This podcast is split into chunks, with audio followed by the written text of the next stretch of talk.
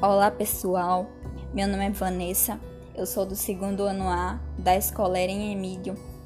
E estou fazendo esse podcast falando sobre a consciência negra, visto que nós estamos no mês de novembro. E no dia 20 desse mês é considerado o Dia Nacional da Consciência Negra.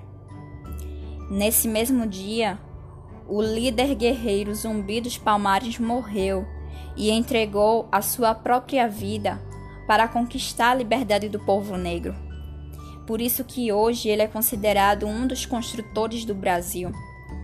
Mas nesse podcast eu irei falar especificamente sobre a miscigenação. O que é a miscigenação? A miscigenação é a mistura de povos com diferentes etnias. Ela acontece, por exemplo, quando um homem negro e uma mulher branca geram um filho.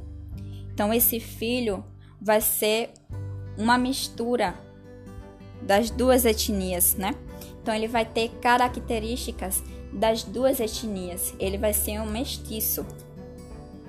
E existem três grupos étnicos. Eles são os brancos, os negros e os amarelos. Dentro dos amarelos está os indígenas, que são os nativos brasileiros.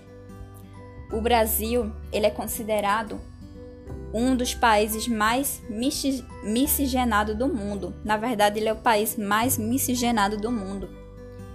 Essa, essa miscigenação aconteceu quando os portugueses brancos vieram para o Brasil para colonizar o Brasil.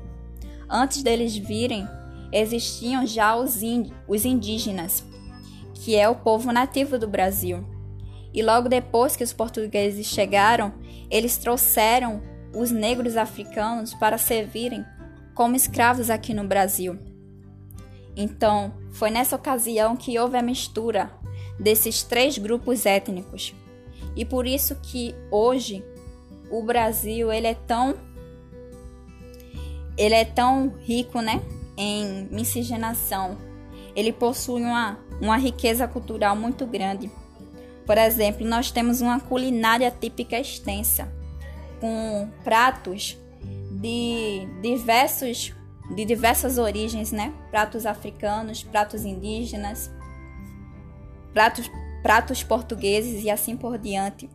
Temos também inúmeros costumes, temos várias religiões, como catolicismo, cristianismo, judaísmo, candomblé e assim por diante. E também temos abundantes manifestações culturais, como o samba, a capoeira, o frevo e assim o maracatu e muitas outras manifestações. Todas essas são resultados dessa miscigenação. E se vocês gostaram desse podcast, gostaram desse tema e quiserem saber mais sobre a miscigenação, eu recomendo para vocês uma obra de Gilberto Freire chamada Casa Grande e Senzala. Esse autor Gilberto Freire, ele vai falar melhor sobre essa miscigenação. E é importante salientar que quando uma miscigenação acontece, não acontece somente uma mistura étnica, mas também uma mistura religiosa, uma mistura artística. E por isso que o Brasil, ele é um país tão rico culturalmente. Então esse foi o nosso pod... esse foi o meu podcast.